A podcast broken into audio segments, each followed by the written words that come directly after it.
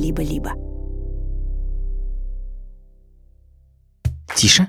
Аксинья, мне кажется, я ее слышу. Я плохо говорю по-русски. Что значит чесаться? Это очень сложно объяснить. Почему звезда горит, где зимуют утки, И в какой приходит вид яблоко в желудке,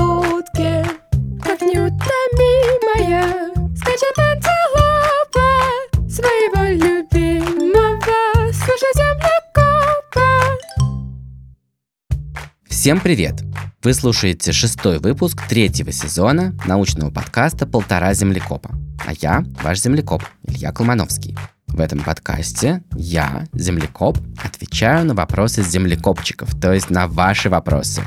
Но если вы еще не поставили нам оценку, не оставили отзыв в соцсетях, то, пожалуйста, пожалуйста, сделайте это немедленно, потому что это поможет всем землекопчикам этого мира узнать о нашем подкасте.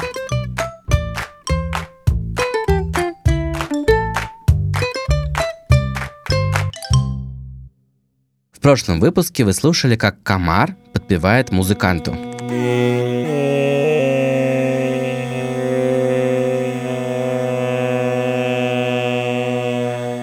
Мой друг, художник Робин Мейер, не просто художник, а звуковой художник. То есть он часто работает не с красками и холстом, а со звуками. Он назвал этот проект с комарами «Перемирие». Такая красивая идея, что, мол, обычно мы не дружим с комарами, а тут Робин уговорил комаров в таких маленьких террариумах петь в маленькие микрофончики в ответ на звуки музыки из маленьких колоночек. На время этой выставки получается как бы перемирие. Загадка. Как можно уговорить комаров петь? И вот разгадка. Все-таки договориться с комарами, которые вас кусают, не получится, потому что кусают вас комарихи, то есть самки, и они не будут вам подпевать. Робин использовал самцов, и это первая половина разгадки. На самом деле этот писк – это же не пение. Этот писк возникает, когда комар часто-часто-часто машет крыльями. И вот у самцов есть такой ритуал ухаживания. Когда им очень нравится какая-то самка, они подлетают к ней и слышат, как она машет крыльями, например, как-то вот так, как-то... м-м-м. А он сам такой летит, и у него часто-часто машет крылышки, он такой... м-м-м. И он слышит эту самку, и он постепенно делает так... м-м-м. Чтобы как бы быть в унисон с ней, и, может быть, так тоже ей понравится. И вот благодаря этой особенности комара можно уговорить подпевать и вам, но только если это самец.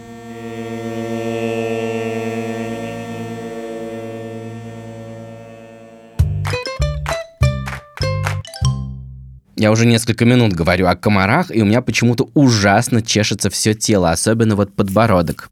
Это потому, что мой мозг, наверное, репетирует самый скверный вариант будущего. Что если все эти комары из моих рассказов возьмут и накинутся на меня?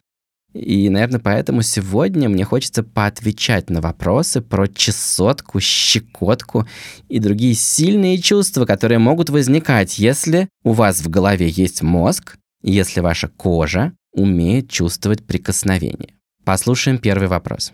Меня зовут Милан, мне 10 лет. Я живу в Санкт-Петербурге. Почему в шерстяной шапке чешется голова? Кстати, когда я был маленьким, мы говорили, что такая шапка кусается. Интересно, принято ли сейчас так тоже говорить. Ладно, давайте позвоним Милану. Привет, Милан. Здравствуйте. Как дела? Хорошо. Как твой день сегодня? Тоже хорошо. Окей. А расскажи мне свою историю. У, у тебя были такие шапки, которые очень щекотные? Да. Мне ее связала мама. Связала? Да. А, она старалась. Была большая работа, наверное. Наверное, да. Теперь можешь мне вот что описать? Я закрою глаза, и я человек, который никогда в жизни не надевал на себя шерстяную шапку. Это первое. Второе. Я не знаю, что такое щекотка. Вообще, я только учусь говорить на русском языке. Ты можешь описать мне, что я чувствую? Представим себе, что ты надеваешь э, на себя эту шапку. Я ее надеваю, у меня начинает чесаться голова. А что это за ощущение? Как бы ты его описал? М, Я плохо говорю по-русски. Что значит чесаться? Это очень сложно объяснить. Ты совершенно прав. Я на самом деле к тебе пристаю, я тебя мучаю, но ты совершенно прав. Это сложно объяснить словами. И все-таки это очень важное ощущение. Что такое щекотка? Как ты думаешь, вот у наших диких предков в природе, в какой ситуации у них начинало что-нибудь чесаться? Не знаю, может, м, они чем-нибудь болели? М, Ну, это очень интересная мысль. Я думаю, такие болезни у нас не очень часто бывают, но есть ситуации, в которые очень часто у нас чешется. Когда у нас что-то чешется? Когда нас кусают комары. Конечно, причем это начинает еще в тот момент, когда он только садится на нас. Когда кожа чувствует вот такое очень легкое прикосновение. А тут же передает в мозг очень громкий сигнал. Так что мозг включит сирену. Спасайтесь! Да, почему это так? Потому что укусы насекомых иногда бывают очень опасными. Вот на севере это не так часто бывает, а где-нибудь эм, в тропиках они переносят очень опасные болезни. Ну, кстати, клещи на севере тоже переносят опасные болезни. И в этот момент очень важно, чтобы мозг почувствовал, что что-то не так. Поэтому это очень легкое прикосновение вызывает очень резкую реакцию. Тем более, если произошел уже укус. Очень может быть, что в кровь попало что-то нехорошее, какие-то микробы. Теперь возвращаемся к твоей шапке. Там нету никаких насекомых, я думаю, в твоей шапке нет насекомых. Но что там есть? Там есть шерсть И из чего она состоит? из как бы волокон. Да, из отдельных волос. Совцы состригли волосы вроде твоих. У тебя бывало когда-нибудь, что тебя очень коротко стригут? Ну, Ну, в каких-нибудь Да. местах, например, на затылке или на висках. Ты трогал вот эти очень короткие волоски? Они довольно остренькие, когда их срезали особенно. И если у тебя в нитках, из которых связана шапка, много этих коротких остреньких волосков, каждый из них будет немножечко колоть тебя, как это делают насекомые. и мозг будет думать, что меня кусают комары. Да, или какое-то другое насекомое. Мозг не будет разбираться с тем, что это за насекомое. У него нет способа понять, что это. Он просто чувствует, нас кусают со всех сторон. Спасайтесь, кто может. Срочно берите пальцы и начинайте чесать. Я с тобой разговариваю, у меня уже все чешется. Так сильно наш мозг боится вот всяких паразитов. Они э, когда-то для наших предков представляли большую опасность. Сейчас, может быть, уже не так, потому что мы часто моемся. А, а чем кончилась история с шапкой? Ты продолжал ее носить? Да. Да. А как же ты ее носил, если у тебя все чесалось? Ну, я чесался, но все равно носил. Чесался и носил, носил и чесался. Какой план на следующий год? Может носить какую-нибудь другую шапку. Сделано из чего-то другого. И немножко жалко этой шапки, которую связала мама, но с другой стороны, я не знаю хорошего выхода из этой ситуации. В любом случае, пока что еще лето, я желаю тебе хорошо его провести. Спасибо. И держись подальше от комаров. Пока-пока. До свидания. Мы с Миланом поговорили про наших предков и зачем им нужно было чувствовать очень-очень слабые прикосновения, вообще это могло спасти им жизнь. А как же другие животные? Им тоже, наверное, надо было бы знать, когда по ним кто-то ползает и пытается укусить. И про это следующий вопрос. Здравствуйте, Илья Коломоновский. Меня зовут Варя. Я живу в городе Москва. Мне 7 лет, и я хочу задать вопрос, чувствуют ли животные щекот. Это интересно, ведь если они чувствуют щекотку, это значит, что их можно пощекотать. Сейчас мы обсудим это с Варей. Здравствуйте. Здравствуйте. Как дела? Хорошо, Как твой день? хорошо. Да, что хорошего? Что сегодня у меня он свободный. Как славно. Свободный день. И как ты тратишь свой свободный день? Чего-нибудь смотрю, играю со своей старшей сестрой. Так, и кто из вас больше боится щекотки, ты или твоя сестра?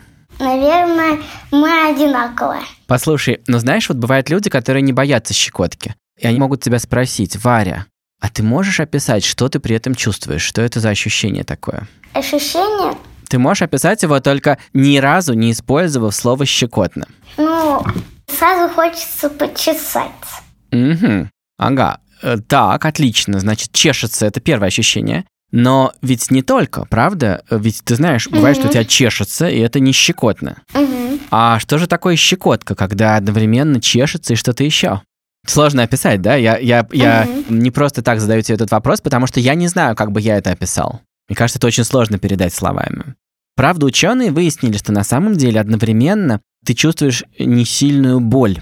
Я бы так не сказал, мне кажется, это не больно, но хочется немедленно это прекратить, да? Угу. И, может быть, более имеет к этому какое-то отношение. По крайней мере, так считают ученые. Но я начал этот разговор вот к чему. Если мы с тобой не можем друг другу объяснить, что такое щекотка, то как мы можем узнать, чувствуют ее животные или не чувствуют? Вот про какое животное ты хотела бы это узнать? Про собак. Угу. А ты пробовала щекотать собак? Я их только чесала. Так, и вот я думаю, там кое-что интересное могло произойти. У тебя не было такого, что ты чешешь собаку, и происходит какая-то очень странная вещь с ней? Ты ничего необычного не замечала? Нет. А вот проверь, в следующий раз, когда в твоем распоряжении будет собака, и она не будет сопротивляться, она будет тебе доверять, Мгм. попробуй сильно чесать ей разные места. И ты найдешь на ее теле такие участки, обычно где-то в районе ребер, которые, если ты начинаешь чесать, запускают удивительную реакцию. Собака начинает резко трясти лапой, как будто бы это она сейчас чешет себе бок. То есть все идет в обратную сторону. Ты ее чешешь, и чтобы у нее как бы все было в порядке, ей не казалось бы все это очень странным, она начинает трясти сама лапой, как будто она сама себя чешет. Понятно. Необычное поведение, но я все еще не знаю, как залезть к ней в голову и узнать, щекотно ли ей. Может быть, мы можем с тобой решить так. Раз мы не можем залезть к ним в голову, не можем у них спросить, не можем у них узнать, мы можем махнуть на это рукой и решить, что мы никогда не найдем ответа на этот вопрос. Но мы можем, по крайней мере, смотреть, как ведут себя животные и сравнивать их с людьми. Как ведут себя люди, когда им щекотно? Они начинают смеяться. они начинают издавать звуки. И вот выяснилось, что шимпанзе, гориллы и орангутаны издают очень похожие звуки. Они тоже начинают смеяться. При этом интересно, что им это приятно. Они любят, когда их щекотят, и они просят это сделать. Например, была такая очень известная шимпанзе, давно очень, лет 50 назад, которая научилась говорить на языке глухих. Ты знаешь, есть такой язык жестов? Да. И в Америке она научилась говорить на этом языке. И она научилась говорить человеку, который с ней работал. э, Бил, щекотать, вошо. Ее звали Вошо. Правда, там отдельная история, что она слова в этой фразе могла ставить в любом порядке. Она могла сказать «бил щекотать Вошо» или «Вошо щекотать бил», и неизвестно, кто кого должен щекотать. Но ей это нравилось. При этом я не знаю, чтобы они смеялись в других ситуациях. Вот еще что. Поэтому я не знаю, что смех означает у обезьян. Например, если обезьяна очень широко улыбается и скалит зубы, то это значит, что она сейчас тебя укусит. Мгм. Значит, что она очень сердится. Так что я не знаю точно, что они хотят нам передать, когда они смеются. Но они просят пощекотать еще. А еще есть еще одно животное, которое смеется, но мы не можем этого услышать. Если щекотать крыс. У тебя есть знакомые крысы? Да, у моей, у моей старшей сестры в школе тоже есть Да? подружка, у нее есть крыса. Конечно, они уже ее похоронили у своего дома, но ей еще купят две новых крыс. Прекрасно. Отличное соотношение. Одну похоронили, две купят. Когда похоронят двух, то тогда купят трех или четырех. Пока я этого еще не знаю. Если они каждый раз покупают на одну больше, то купят трех. Но если они каждый раз покупают в два раза больше, то они купят четырех. К концу школы у нее будет полный дом крыс. И можно попробовать начать их щекотать. Можно попробовать чесать им ребра. Они будут это любить тоже, как и шимпанзе, им это понравится. Так что я не знаю точно, что они при этом чувствуют. Но известно, что они смеются, правда, очень высоким звуком. Вот ты можешь показать мне, какой самый высокий звук ты можешь издать? Давай, начинай пищать.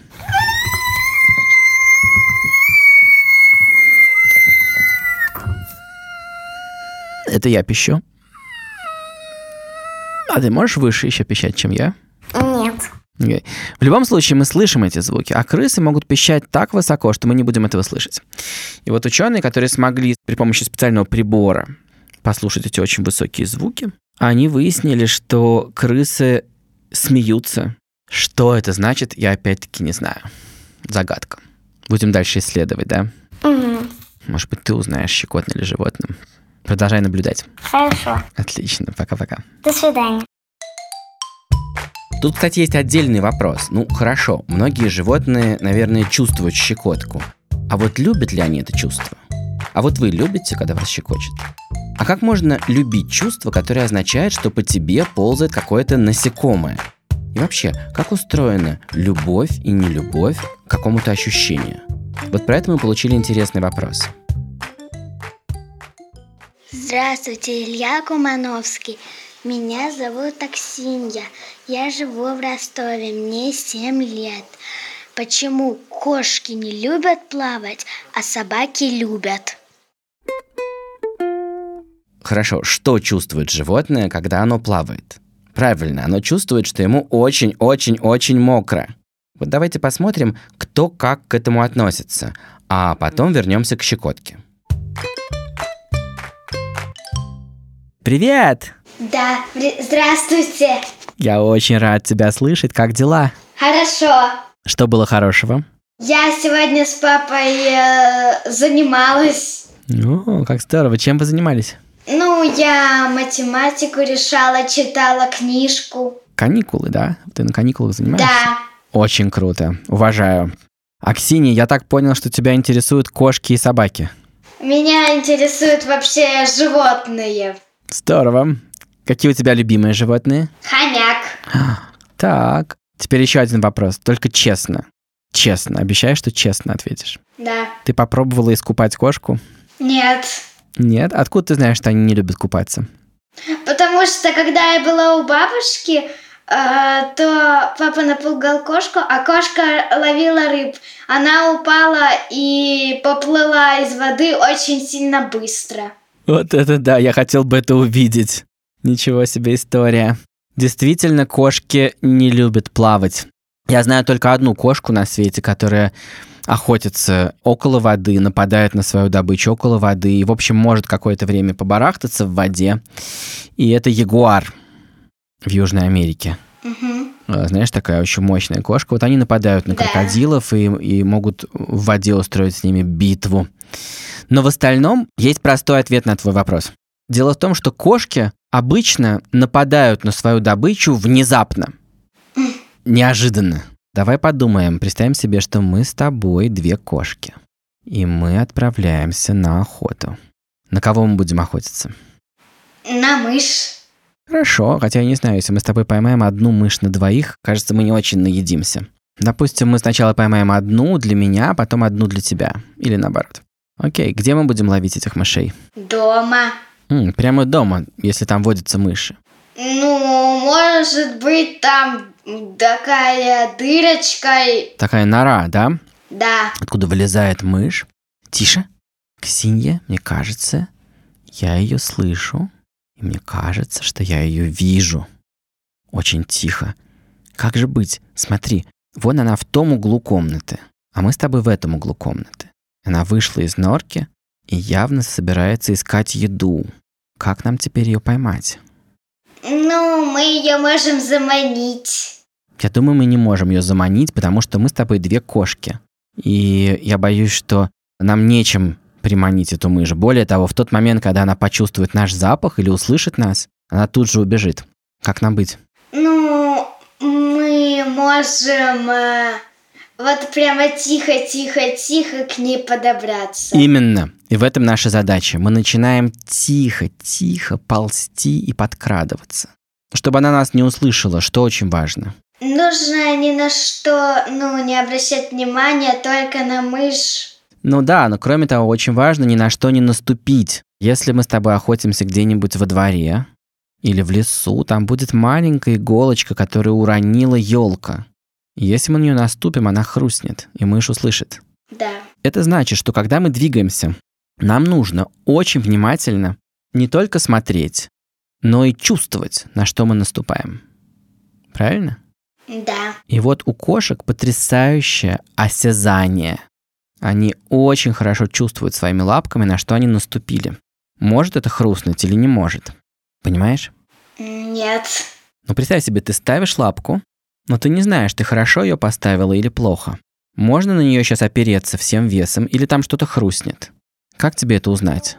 Ты должна Пощупать, что ли, потрогать. пощупать, потрогать. Ну вот мы, например, хорошо чувствуем, если у нас во рту, например, вот у тебя бывает такое, что ты берешь ложку с супом, отправляешь ее в рот, а там плавает волос. Бывало только такое, ну, что я ела пиццу, а там ниточка была. Это не очень приятно, да? Но Да. вот э, рот у тебя очень чувствительный, и ты чувствуешь, что попало тебе в рот. А руки, может быть, уже не почувствуют, да? Например, если ты просто будешь ощупывать пол перед собой, может быть, тонкий волос ты не почувствуешь. А кошки очень чувствительные, даже большие, вроде львов или тигров. Они чувствуют любую маленькую-маленькую вещь, которая может хрустнуть у них под ногами. Потому что если у них под ногами она хрустнет, они останутся без еды. И они этого очень не хотят. Это очень грустная история, если у тебя голодный лев или голодный тигр. А теперь представь себе, что на эту кошку выливают ведро воды. Ну, то есть собака тоже не будет очень рада, если на нее выльют ведро воды. И ты тоже, мы с тобой тоже не будем рады.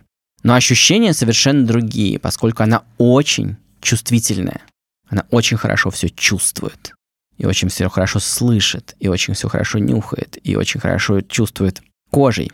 Ведро воды это сразу все. Ты сразу очень сильно ее чувствуешь и кожей, и звук, и все, все это вместе, это слишком много для этой кошки. Знаешь, как говорят по-английски, это просто too much.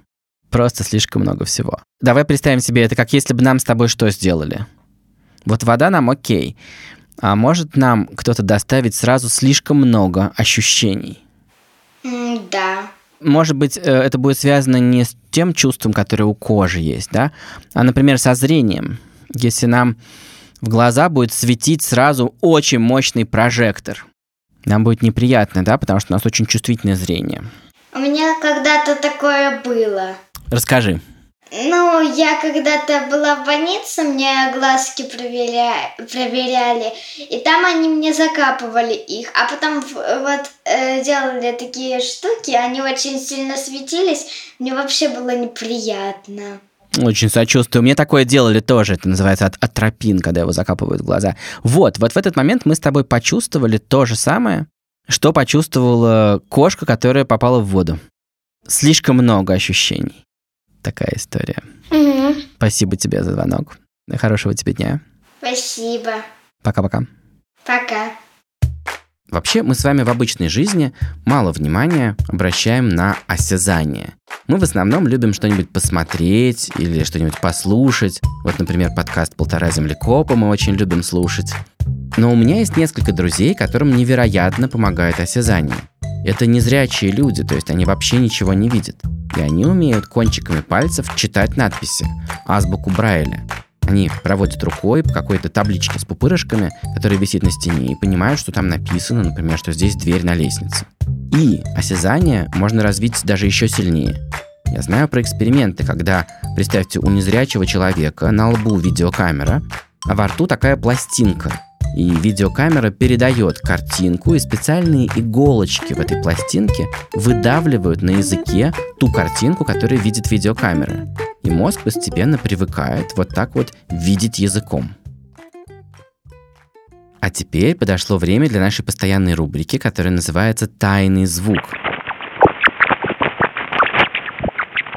Сейчас вы слышите, как одно животное хихикает от радости, когда его щекочут люди. Попробуйте угадать, что это за животное. Отгадка будет в следующем выпуске.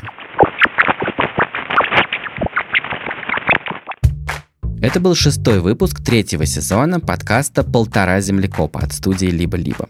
Если вы не знаете, чем заняться в ожидании следующего выпуска, то у нас есть для вас бонусы. Бонус — это специальные выпуски. Это такие разговоры с землекопчиками, которые не вошли в основные выпуски. Их можно послушать по подписке «Либо-либо плюс».